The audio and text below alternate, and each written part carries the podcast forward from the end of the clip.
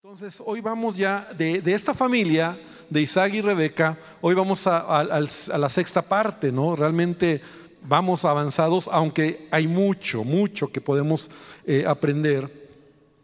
Y abre tu Biblia Génesis 27. Vámonos rápido a Génesis 27. Y, y hoy he titulado a esta enseñanza, El hogar se desgasta. El hogar o la familia, el matrimonio, se puede desgastar con el paso de los años.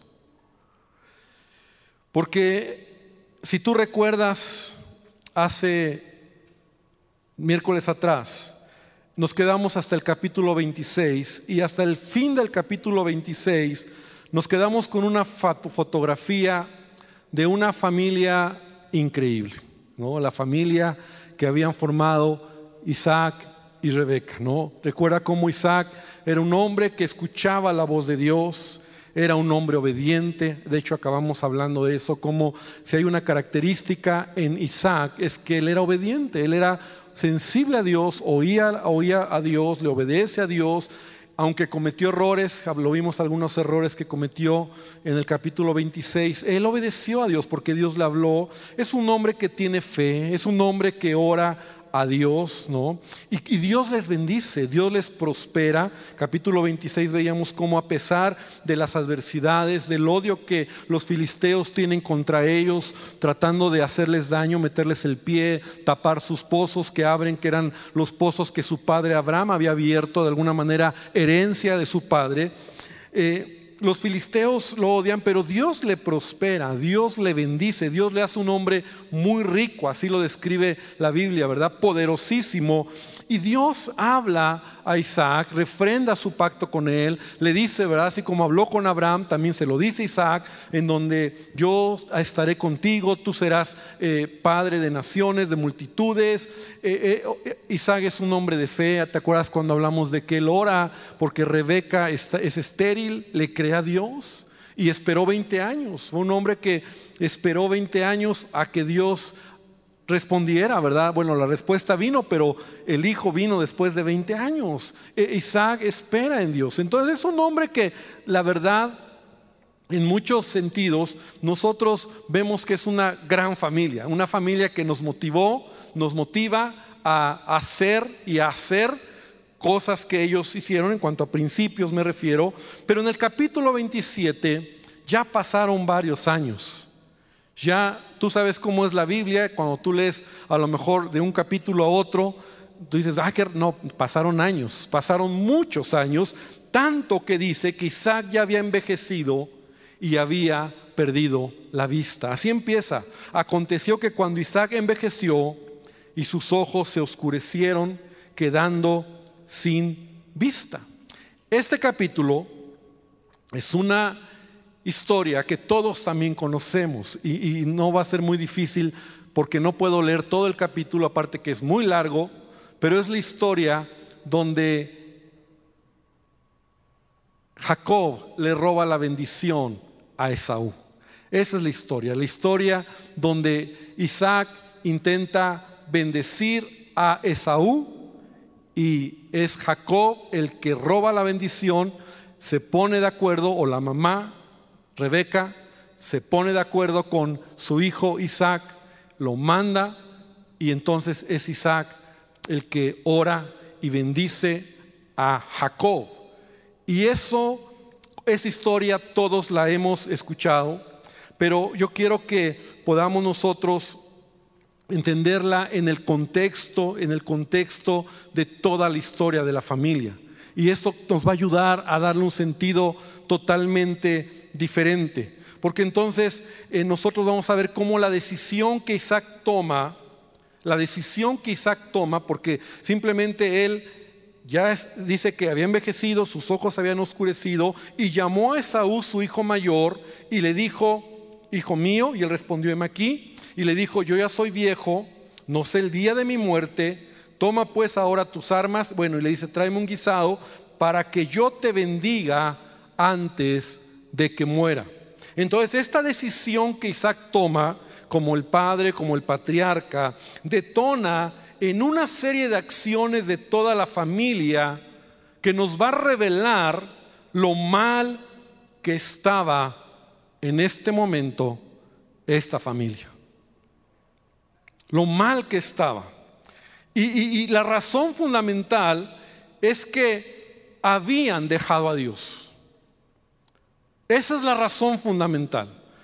Que esta familia que inició bien, poniendo a Dios en primer lugar, permitiendo que Dios fuera el centro de todo, y ahorita vamos, te lo voy a ir demostrando, ¿verdad? Con la escritura, llegó un momento donde esta familia, todos los cuatro, Isaac, Rebeca, Esaú y Jacob, habían dejado a Dios. Encontramos una esposa que no honra a su esposo, que le miente, que, que está de chismosa oyendo cosas que no debe de escuchar, que es mentirosa, que es ventajosa. Encontramos a un hijo Isaac que también le va a mentir a su padre para obtener algo a la fuerza. Y también encontramos a un padre, Isaac, que toma la iniciativa para bendecir al mayor, y eso lo vamos a ver más a detalle más adelante, cuando él sabe que la bendición era sobre el menor. Y es un punto que debemos de considerar. ¿En qué momento Isaac tomó esta mala decisión? ¿Y qué decir de Saúl? Que vive despreciando las promesas de Dios, que despreció su primogenitura. ¿Recuerdas cuando la vendió por un plato de lentejas a su hermano? Cuando se había casado con mujeres filisteas y ahora quiere la bendición. Entonces, si tú lo ves así como de, de entrada, tú puedes ver una familia que hizo todo mal y todo detonó por una decisión que, Isaac toma de bendecir a su hijo mayor. Ahora, la pregunta que nos tenemos que hacer es, ¿qué sucedió? ¿En qué punto se perdieron? ¿En qué punto, en qué, en qué momento de su vida se perdieron? Porque lo que vamos a estudiar, o sea, las consecuencias, todo el relajo que se arma, no sucede, bueno, sucede, pero toda esta situación en sus vidas de cada uno de ellos no sucedió de un día para otro. Y ese es el punto de, leer esta historia donde a veces eh, es un clásico de la escuela dominical, no es un clásico que leemos cuando eh, eh, Esaú, Jacob le roba la primogenitura a Esaú, ¿no? leemos, conocemos la historia, pero cuando tú vas al contexto, entonces tú vas a entender un poco mejor en qué punto, en qué momento, porque era una buena familia. Era una familia que tenía temor de Dios, era una familia que ponía a Dios en primer lugar. Y es que quiero asentar algo, querida iglesia, para que te vaya mal, para que decidas mal, para que te alejes de Dios, no es de un día para otro. No es de un día para otro. Es un proceso de tiempo, de semanas, de meses y de años. Y ese es un punto que debemos de saber. Para que tú te alejes de Dios, para que tú decidas mal, no es de un día para otro. No es que hoy me desperté y hoy pequé, hoy engañé a mi esposa. No, no, no, no, no, no. No es así. Hoy ya me levanté, yo no quiero ir a la iglesia. No es así. Es un proceso de semanas, de meses y de años. Que si tu matrimonio está mal, que si tu familia está mal, es un proceso de semanas, de meses y de años. Quitamos la idea de que esto sucede de un día para otro. Y eso es lo que pasó en esta familia. Pasaron años. Y algo pasó. Bueno, ya lo dijimos. ¿Qué pasó? Se olvidaron de Dios. Y ahorita vamos a ver por qué tengo este argumento. Se olvidaron de Dios. Ahora sí, anteriormente encontramos y estudiamos algunos detonantes que al no resolverse en la familia fueron creciendo. Por ejemplo, que cada uno tenía su hijo preferido, ¿no? Eso ya lo habíamos visto, eso eh, mal, tache, ¿no? Cada quien tenía a su hijo preferido. Rebeca amaba a Isaac más y Jacob, Isaac amaba más a Esaú. No lo resolvieron. La rivalidad también lo vimos entre los hermanos por la primogenitura, que fue creciendo al punto donde Isaac hace todo un plan para, eh, perdón, Jacob hace todo un plan para pedirle la primogenitura a cambio de un plato de comida, de lentejas. La falta de comunicación entre Isaac y Rebeca, que seguramente también afectó. Entonces son detalles que fueron creciendo, que los encontramos ahí y que, y que la vida es así, ¿no? Hablando de familias, detalles que tú descuidas, cosas que tú dejas de hacer o haces incorrectas, van creciendo. Y tarde o temprano eso va a afectar a la familia.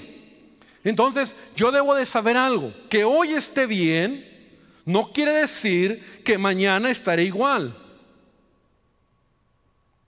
Que hoy esté bien no quiere decir que mañana estaré igual, porque la imagen o la fotografía que hoy tengo de mi familia no precisamente será la misma el día de mañana. No te confíes. Y el domingo escuchábamos la predicación de, Carlos Flores, donde él hablaba de eso, ¿no? Acerca de que la vida del creyente debía de ser como la luz de la aurora que va en aumento, que va creciendo, que va mejor. Por supuesto que todos queremos que mañana sea mejor que hoy. ¿Cuántos dicen amén? Todos queremos que nuestra familia, nuestros hijos, nuestra casa sea mejor mañana que hoy, pero muchos el error que cometemos es que nos confiamos. Fíjate que he encontrado algo eh, ya a mi edad como pastor y algunos años pastoreando, he encontrado algo que, que me hace pensar y tener cuidado. Y precisamente es esto que estoy hablando. Familias que empiezan bien pasando los años, es cuando se crean más problemas. Cuando tú deberías decir, pues ya tienen 30 años de casados. Si ya tienen 40 años de casados, están con sus rollos que se van a divorciar. Porque el que empieces bien no quiere decir que mañana será igual. Entonces, yo debo de entender que, que de qué depende que esté mejor o peor. ¿De qué depende que esté mejor o peor? Por supuesto que depende que busques a Dios.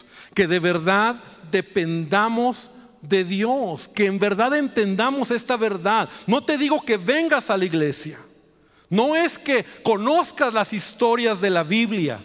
Te digo entender esta verdad en el sentido de lo que Jesús dijo, separados de mí, nada pueden hacer. ¿Cuántos dicen amén? Separados de Él, nada podemos hacer. Él es la vid y nosotros los pámpanos. De Él nace todo y tenemos que estar agarrados, aferrados, dependientes de Él toda nuestra vida. Y eso es lo que me va a hacer que mi vida sea mejor. Pero hoy en día, tristemente vemos cristianos, ¿no? Líderes, pastores incluso, que en un momento de su vida, su familia o su vida se colapsa y tú dices, ¿qué pasó? si era un cristiano incluso de 20 años, ¿qué sucedió? Lo que pasó es que sabían de Dios, conocían lo que Dios dice en su palabra, pero no fueron hacedores de la palabra. Porque cuando te digo estar cerca de Jesús es hacer la palabra. Lo que dice la escritura no son los oidores, sino los hacedores de la palabra. El principio de la sabiduría dice, ¿está en qué? En el temor a Jehová. Y esa expresión, esa palabra temor, conlleva acciones. Es decir, por temor a Jehová, en decir, yo sé quién es Él y yo voy a tomar decisiones de no hacer aquello que a Dios no le agrada. De vivir de acuerdo a lo que Dios me pide y filtrar mis decisiones de acuerdo a lo que la palabra de Dios dice, de acuerdo a lo que Dios dice, y esa es la única manera en que yo puedo tener una garantía o una seguridad de que en verdad mi vida, mi familia va en aumento. No me puedo confiar Y hoy en día tenemos familias, tenemos cristianos que toman la vida cristiana, ¿no? La, sí, la vida cristiana o su vida espiritual, su relación con Dios, solamente como algo pasajero, ¿no? Y, muchos llegan a la iglesia, están aquí y de repente cuando todo está bien se van y, y se colapsa. Se colapsa.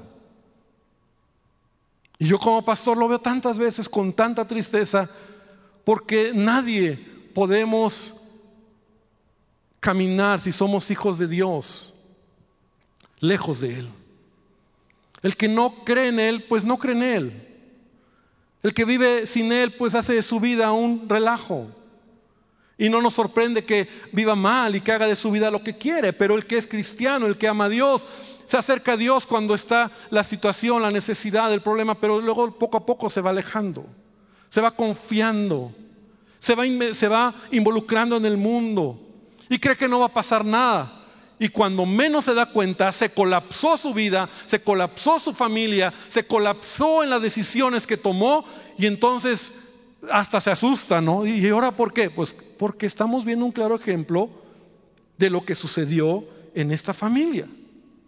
Y lo que pasó en esta familia de Isaac y Rebeca es que descuidaron lo más importante, poner a Dios en primer lugar en su familia. Poner a Dios en primer lugar. ¿Y qué sucede cuando sacas a Dios de la ecuación en tu vida y haces lo que tú quieres? Y esa es la lucha que todos tenemos, porque ese es el punto, eso es lo que nos dice la Biblia en Deuteronomio, cuando Dios dice, yo pongo delante de ti camino de vida y camino de muerte. Yo pongo delante de ti, ¿verdad? Y tú eliges, solamente hay dos caminos, ¿no? La vida y la muerte. Y esa es la lucha que todos tenemos. O hago las cosas a mi manera, repite conmigo, a mi manera, o a la manera de Dios. A mi manera, repite a mi manera, o a la manera de Dios. Solo hay dos. Solo hay dos. Y si esta familia lo hizo a su manera, entonces no lo hicieron a la manera de Dios. Así es. Y hacerlo a la manera de Dios es todo lo que te he mencionado. Cuando tú sacas a Dios, esa es la lucha, eso es, eso es lo que el corazón y nuestra, nuestra humanidad siempre va a estar peleando, ¿no? ¿Lo hago a mi manera o lo hago a la manera de Dios? ¿Lo hago como yo quiero o lo hago como Dios quiere? ¿Lo hago porque ah, yo lo voy a hacer así? O lo hago como Dios me lo pide. Porque esta familia, capítulo 27, esta historia, vemos que hace las cosas a su manera, maneja sus tiempos, pero nunca a la manera de Dios ni en el tiempo de Dios. Y vamos a ir viendo algunos puntos, ya para ir eh, amarrando este asunto. Rebeca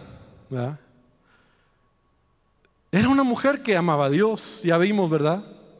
Era sensible, ya vimos algunos puntos, pero aquí estamos viendo que cuando ella escucha las instrucciones que Isaac le da a su hijo Esaú para bendecirlo, entonces ella inmediatamente actúa para hacer un plan a su manera. Repite conmigo, a su manera. Ve lo que dice el versículo número 9. Llega con Isaac, con Jacob, perdón si me equivoco en las, pero siempre estos son muy... Pero versículo 9, llega con Jacob y le dice, ahora pues, hijo mío, obedece a mi voz en lo que te mando. Esa expresión de Rebeca se menciona más de dos veces. Mi voz, vas a hacer lo que yo te digo o sea, a mi manera. Nunca meta a Dios. Ella va a hacer lo que ella quiere y, bueno, es increíble lo que hace. Porque entonces manda, eh, y Esaú se va por, por, el animal, ¿verdad? Que va a cazar para hacerle un buen guiso a su padre, que, le encantaba a Isaac, ¿verdad? Los guisos de su hijo Esaú, porque acuérdate que él era un hombre de casa, cazaba y, animales y guisaba. Y entonces Rebeca inmediatamente viene con su hijo, su hijo que es como él, como, eh, como, como ella, ¿no? Y entonces le dice, ¿sabes qué? Vamos a hacer un plan. Y me vas a, me vas a obedecer en todo lo que te diga. En primer lugar, vas a ir aquí, aquí al ladito donde tenemos los animalitos, vas a traerte al mejor animal, la mejor ovejita, o no sé, una cabra, lo mejor que haya, lo vamos, lo vamos a guisar y vas a ir con tu papá y se lo vas a presentar como si fueras Esaú. Y el chavito, o bueno, ya no es chavito, el joven está oyendo ahí y le dice, mamá, sí, pero, pero yo no soy como mi hermano. O sea, mi hermano es velludo. O sea, y, no te preocupes, no te preocupes. Dice en el versículo número, número, número 9, ¿no? Lee, lee, conmigo, ¿no? Y le dijo, tráeme los animales y tú llevarás para que te bendiga antes de su puerta. Y entonces el, joven le dice, versículo 12, quizá me palpará mi padre y me tendrá por burlador y traeré sobre mí maldición y no bendición. O sea, Isaac todavía le está diciendo a su mamá, mamá, espérate, no, no, no, no está bien el plan. O sea, ¿cómo vamos a engañar a mi papá? ¿Y qué tal que se da cuenta? En lugar de que me bendiga, me va a maldecir, se va a enojar. No, verán, versículo 13 dice, su madre respondió, hijo mío, sea sobre ti, sobre mí, tu maldición solamente obedece a mi voz y ve y tráemelos. Y esa es Rebeca, una mujer que no oye a Dios. Le, hace un super disfraz a Isaac, ¿no? O sea, es la primer mujer, mamá, que le hace un disfraz a su hijo, ¿no? Le pone eh, piel de animales en los brazos, en el cuello, porque Esaú dice que era tan velludo, ¿no? Que el otro era lampiño, ¿no? Y le hace y le pone la mejor ropa de su hermano, ¿no? Que huela a él y, le hace, lo, lo, viste, ¿no? Así como para campeonato de fiesta de disfraces y, y está listo. Pero sabes, en todo esto Rebeca no pone a Dios, está deshonrando a su esposo, está haciendo algo que, que no es correcto ¿Te das cuenta? Y, Rebeca, ¿no? Es, es, una, una, en este momento, ¿verdad? En esta fotografía de, la película, de la historia de esta familia, es una mujer que, que va a mentir a su esposo, que va a llevar a su hijo para que lo bendigan. Y ahí está Jacob, ¿no? Que también es tramposito, aprendiendo de mamá tramposa, ¿no? Entonces, se juntan los dos. No ponen a Dios. Segundo lugar, encontramos a Isaac. Y esa es una parte que a lo mejor no habíamos visto, pero Isaac también está actuando mal. Y te voy a decir por qué. Él toma la iniciativa para bendecir a Esaú y dice la Biblia que le dice a Esaú, te voy a bendecir porque ya soy viejo y no sé cuándo muera. Pero sabes, no era tan viejo. Sorpresa, no era tan viejo. Isaac tendría entre, bueno, y en ese tiempo tú sabes que la, la longevidad de la edad era mayor, él murió a los 185 años, Isaac, pero algunos teólogos estudiosos, no, que no nos dice la edad, dicen que, viendo algunos puntos, que han sugerido que Isaac tenía entre 100 y 130 años.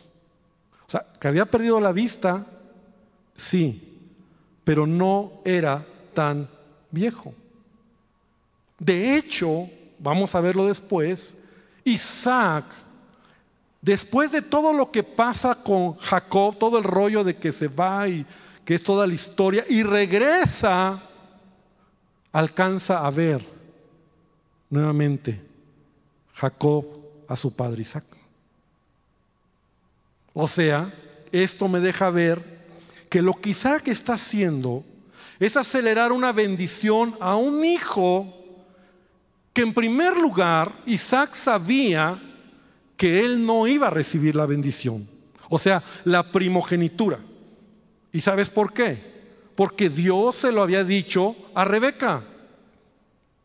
El menor servirá al mayor y la bendición será sobre el menor. Entonces él lo sabía. Seguramente lo habían platicado, seguramente ellos lo entendían. Entonces, ¿por qué lo hace? Pues porque él lo ama a Esaú. Pero la pregunta es, ¿cómo puede quererle dar la bendición a un hijo, al mayor, que aparte de que no le tocaba, no, no era el designio que Dios había dado o lo que él había, había hablado para ellos, ¿cómo le va a dar la bendición a un hijo, no? ¿Y cómo era Saúl? Ya dijimos, un hijo rebelde, un hijo que se había casado con filisteas, incluso eh, los hijos de él, ¿verdad? Ya no vendrían en la línea que, que Dios quería. Un hijo que menospreció la primogenitura, porque seguramente supo cuando él eh, me la vendió por un plato de lentejas. Entonces, Isaac también está haciendo mal. Ahora Isaac lo hace como en secreto, pero acuérdate que Rebeca tenía oreja larga, ¿no? Entonces lo oye. Pero, pero Isaac no le dice ni le pide opinión a Rebeca. Y ahí vemos algunos detalles del matrimonio, la falta de comunicación, se ha desgastado. Entonces, todo esto también nos deja ver que Isaac no lo hace en la voluntad, ni en el tiempo, ni en la manera de Dios, porque había un propósito diferente. ¿Y qué decir de Jacob? Que, bueno, al pobre Jacob siempre es como el Pedro del Nuevo Testamento, ¿no? Le echamos mentiroso, tramposo, y sí lo era, ¿no? Porque es un mentiroso Jacob de primera. E, en, estos, en esta historia, oh, pobrecito Jacob, pero pues ni tan pobrecito, porque le entró al juego de su mamá, ¿no? Entonces dice, va mamá, órale, pues vísteme y ponme como mi hermano y yo le entro, ¿no? Y llega con su padre. Y papá, aquí está el guiso. Y la primera pregunta del papá es, ¿por qué tan rápido? Él tenía, a lo mejor, conocía los tiempos que su hijo Esaú tardaba en cazar algún animal, traerlo, limpiarlo, hacer el guiso. Pero ven conmigo al versículo 18 para poderlo leer rápidamente. Y por lo menos yo encuentro cinco veces que estando ahí, en el calor de, que, está Jacob ahí con su papá, le mienta a su papá. Y peor, pone a Dios en medio en sus mentiras. Entonces este fue a su padre y dijo, Padre mío, e Isaac respondió, heme aquí. ¿Quién eres, hijo mío? Y Jacob dijo a su padre, yo soy Esaú, tu primogénito. Primera mentira, yo soy Esaú, no era Esaú, era Isaac. Segunda mentira, he hecho como me dijiste. No, él no hizo nada. Quien le ayudó fue la gandallita de su mamá, ¿no? Yo no he hecho nada, tú no hiciste nada. Levántate ahora, le dice Jacob, y, siéntate y come de mi casa para que me bendigas. Entonces Isaac dijo a su hijo, ¿cómo es que la hallaste tan pronto, hijo mío? Y ve la tercera mentira. Y él respondió, porque Jehová tu Dios hizo que la encontrase delante de mí. Wow. Tercer mentira y meta a Dios. E Isaac dijo a Jacob, acércate ahora, te palparé, hijo mío, por si eres mi hijo Esaú o no. Y se acerca Jacob, se acercó Jacob a su padre Isaac, quien le palpó, ¿no? O sea, de alguna manera no es una mentira expresa, pero está todavía, a ver, si soy Esaú, sí soy Esaú, siéntele, siéntele, ¿no? Y dijo, la voz es la voz de Jacob, pero las manos, las manos de Saúl. Y no le conoció porque sus manos eran vellosas como las manos de Saúl. Y le bendijo y dijo, eres tú, nuevamente, ¿eres tú mi hijo Esaú? Quinta vez. Y Jacob respondió, yo soy. Y dijo, acércame a comer de la casa y empezó y soltó la bendición. Entonces, y Jacob, un mentiroso de primera, ¿no? Mentira tras mentira, tras mentira, tras mentira, para obtener la bendición. Mamá una mentirosa, tranza, ¿no? gandalla que se quiere aprovechar. Isaac, que hace las cosas mal porque no era él el que tenía que hacerlo de esa manera, porque le gana más el corazón que lo que Dios había dicho. Y Esaú ya lo dijimos, ¿no? Esaú es un joven que menospreció la primogenitura, no tiene temor de Dios, se casa con mujeres filisteas y todavía tiene la desfachatez, Esaú, Esaú de plano. Tiene la desfachatez de cuando le dice el padre, ve por esto porque te voy a bendecir, de ir corriendo, ¿no? Todavía está esperando que, que su papá lo bendiga. Cuando sus acciones, su vida y su actitud eran contrarios a Dios. Ahora, su corazón no era tan bueno que aun cuando él se entera, de que su hermano le había robado la primogenitura, él dice que lo iba a matar a su hermano. Este era Esaú. Entonces Esaú es también un hombre que no tiene temor de Dios, le vale gorro, hace lo que quiere y al final se mueve por sus emociones y no pone a Dios en primer lugar. Va a matar a su hermano, lo dice el versículo 42, y aborreció Esaú a Jacob por la bendición con que su padre le había bendecido y dijo en su corazón, llegarán los días en que el viejo se muera, ¿no? Llegarán los días en que mi padre se muera y yo voy a matar a mi hermano Jacob. Ese era Esaú. Iglesia, todos, toda esta familia, peleando por una bendición que parece ser mágica, ¿Te das cuenta? Cuando lo más grave de todo es que todos están buscando la bendición menos al Dios de la bendición. Ese es el punto. Todos están buscando una bendición, pero se han olvidado del Dios que bendice. Como si fuera magia. Todos creen que lo importante, ¿verdad? Lo más importante es la bendición cuando lo importante era buscar a Dios. Eso era lo importante. Eso era de lo que se habían perdido de vista esta familia. Y me hace recordar la escritura que está en el libro de Apocalipsis, ahí en el capítulo 2, versículo 2, y conoces esta cita, cuando Dios le dice a la iglesia, yo conozco tus obras tu arduo trabajo y paciencia, que no puedes soportar a los malos, que has probado a los que se dicen ser apóstoles y no lo son, has sufrido, has tenido paciencia, has trabajado arduamente por amor de mi nombre y no has desmayado, pero tengo contra ti que dice Dios, que has dejado tu primer amor.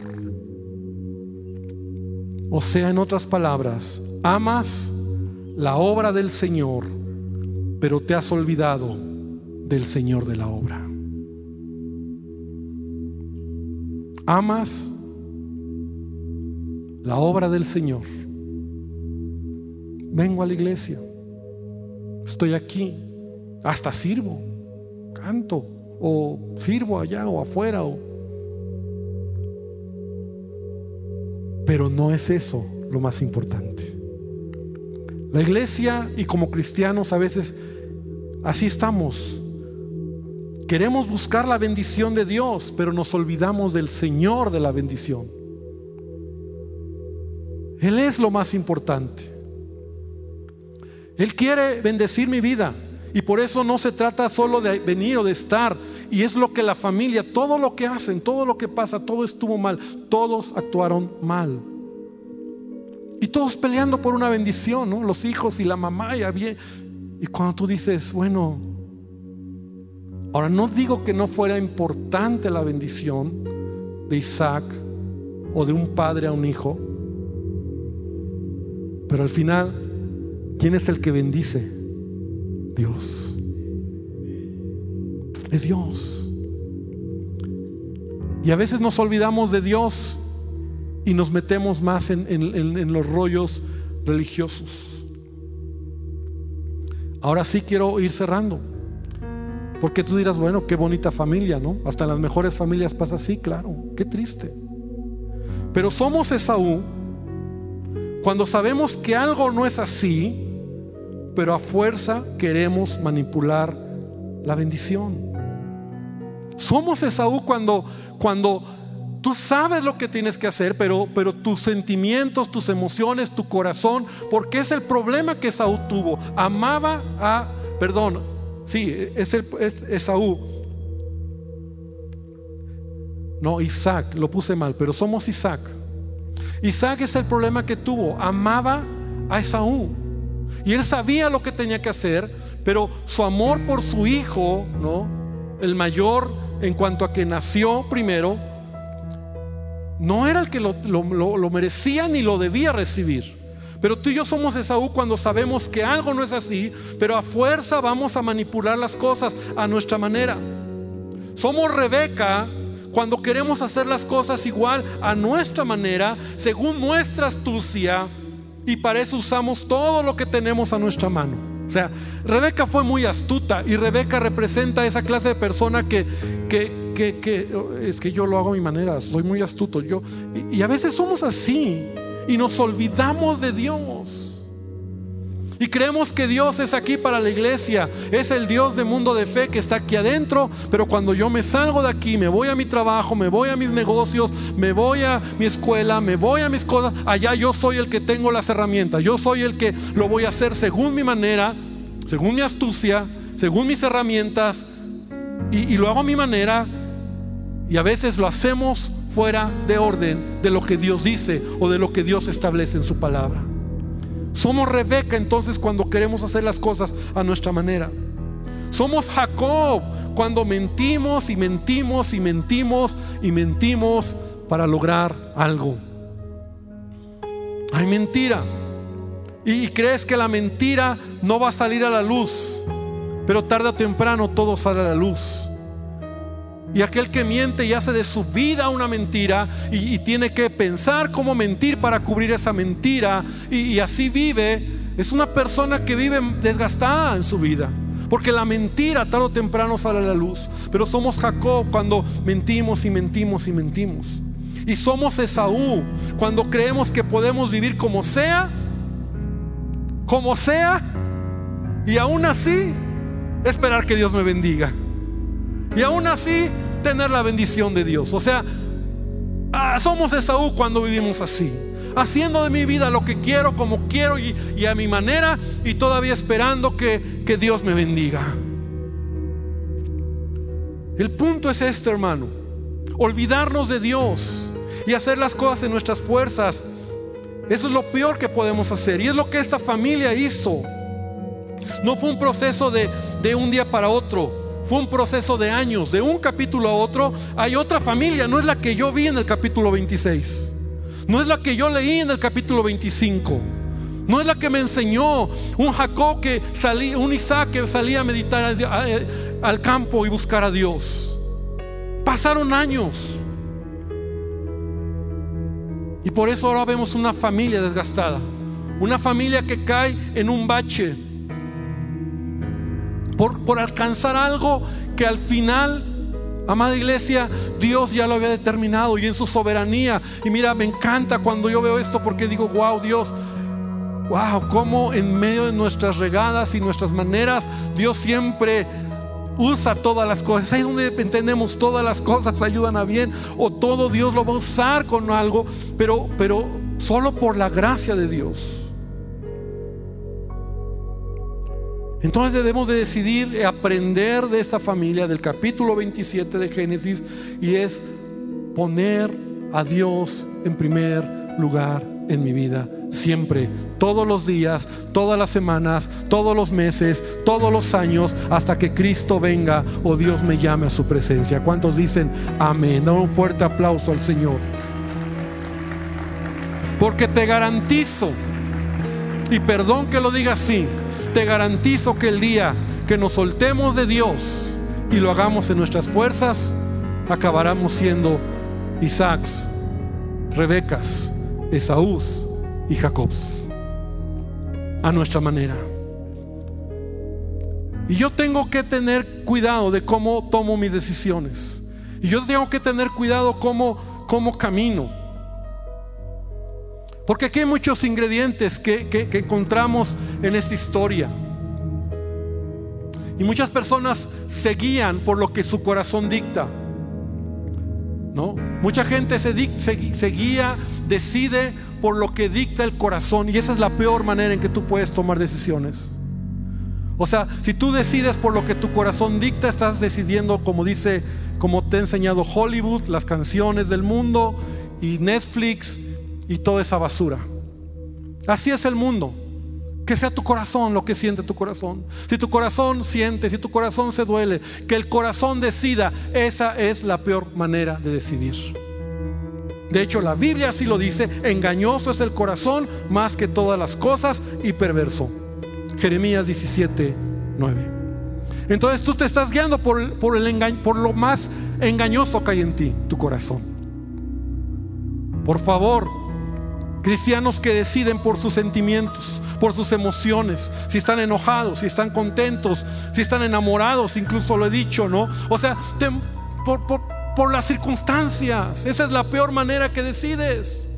Y te peleas, te enojas, actúas, respondes, eh, eh, echas, eh, haces cosas malas por tus emociones. Esa es la peor manera. Y es una manera que tú, el ser humano, decide por lo que hay en su corazón, por sus sentimientos. Y ya vimos que engañoso es el corazón.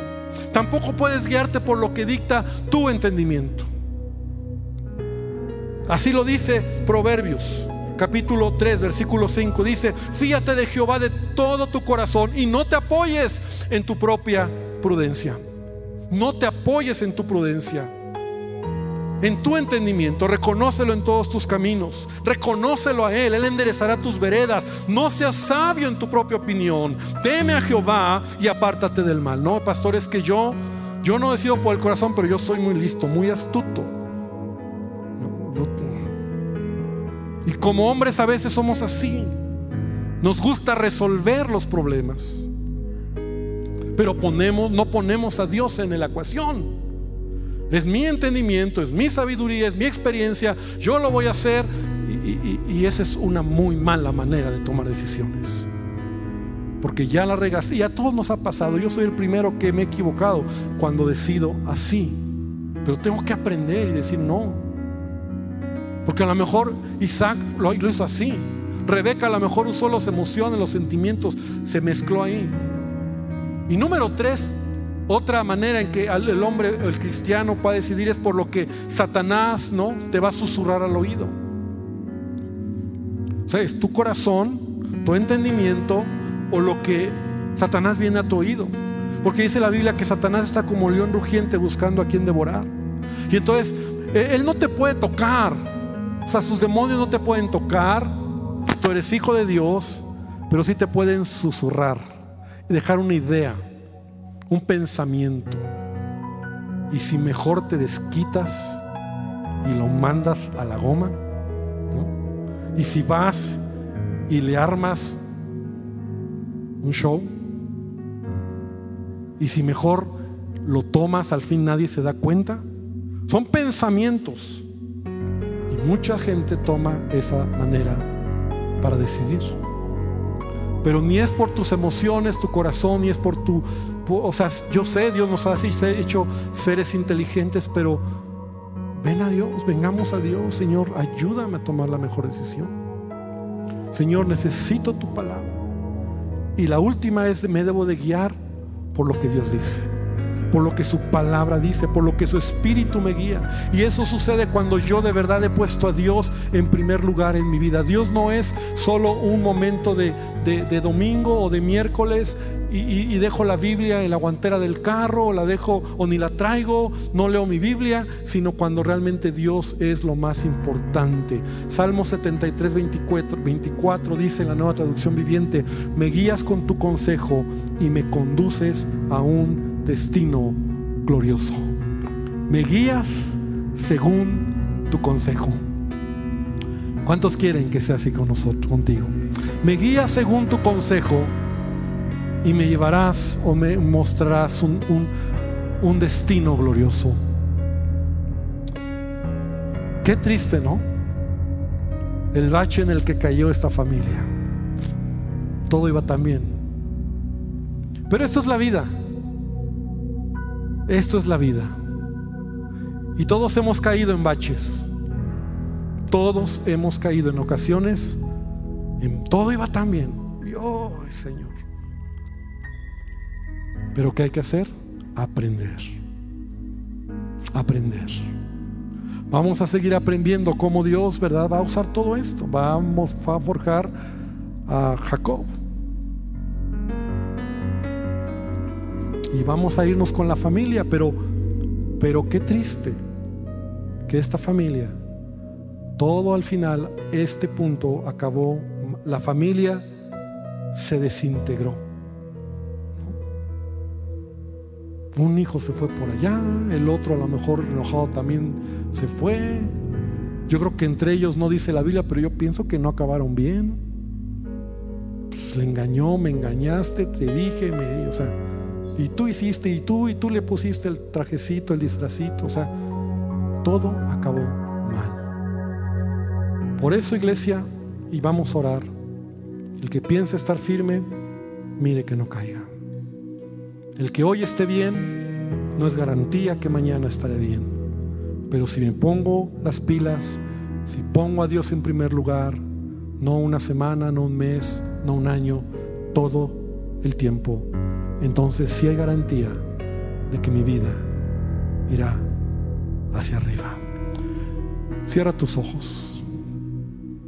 Señor, esta tarde, esta noche te pedimos que tú nos ayudes, que esta palabra, esta lección de vida, esta historia, que seguramente la hemos visto muy diferente a como la aprendíamos siendo niños en la escuela dominical. Pero gracias Señor porque podemos verlo ahora de manera diferente. Y como dice tu palabra, como dice el apóstol Pablo, todo esto fue escrito para nuestra enseñanza para que no hagamos las mismas cosas que ellos hicieron. Señor, te pido que tú nos ayudes. Te pido, Señor, que tú nos ayudes a caminar con temor, con cuidado. Y una vez más refrendamos nuestra determinación y te decimos, Señor, te necesito. Puedes decirle a Jesús hoy esto con todo tu corazón. Puedes decirle a Él, Jesús, te necesito, quiero estar cerca de ti. Te necesito, no me quiero separar. No me quiero separar, Jesús, nunca. No quiero que mi familia se separe de ti. No quiero que mis hijos, no quiero que mi casa nos olvidemos de ti. No lo quiero hacer. Quiero cada día, Señor, avanzar y crecer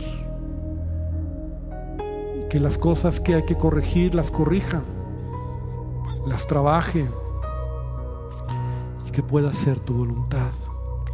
Y si aún hay alguien hoy que viene por primera vez, alguna persona que hoy vienes por primera vez, yo te digo, Jesús te ama y Él quiere bendecir tu vida y tu familia. Yo te invito a que ahí donde estás le digas a Jesús, toma el control de mi vida. Perdona mis malas decisiones y te pido hoy que me ayudes. Te pido hoy, Jesucristo, que me ayudes. Bendícenos, Señor, y gracias por todo.